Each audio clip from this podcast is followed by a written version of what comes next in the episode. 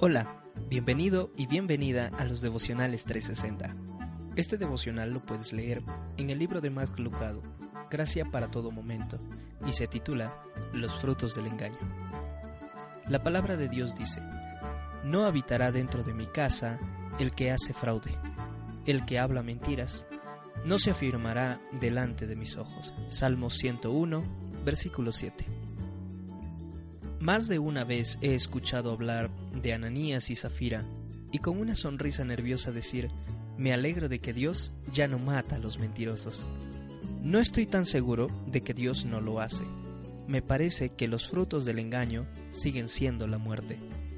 No la muerte del cuerpo quizás, pero la muerte de un matrimonio, las mentiras son las termitas que carcomen el tronco del árbol familiar. Una conciencia. La tragedia de la segunda mentira es que siempre es más fácil de decir que la primera. Una carrera.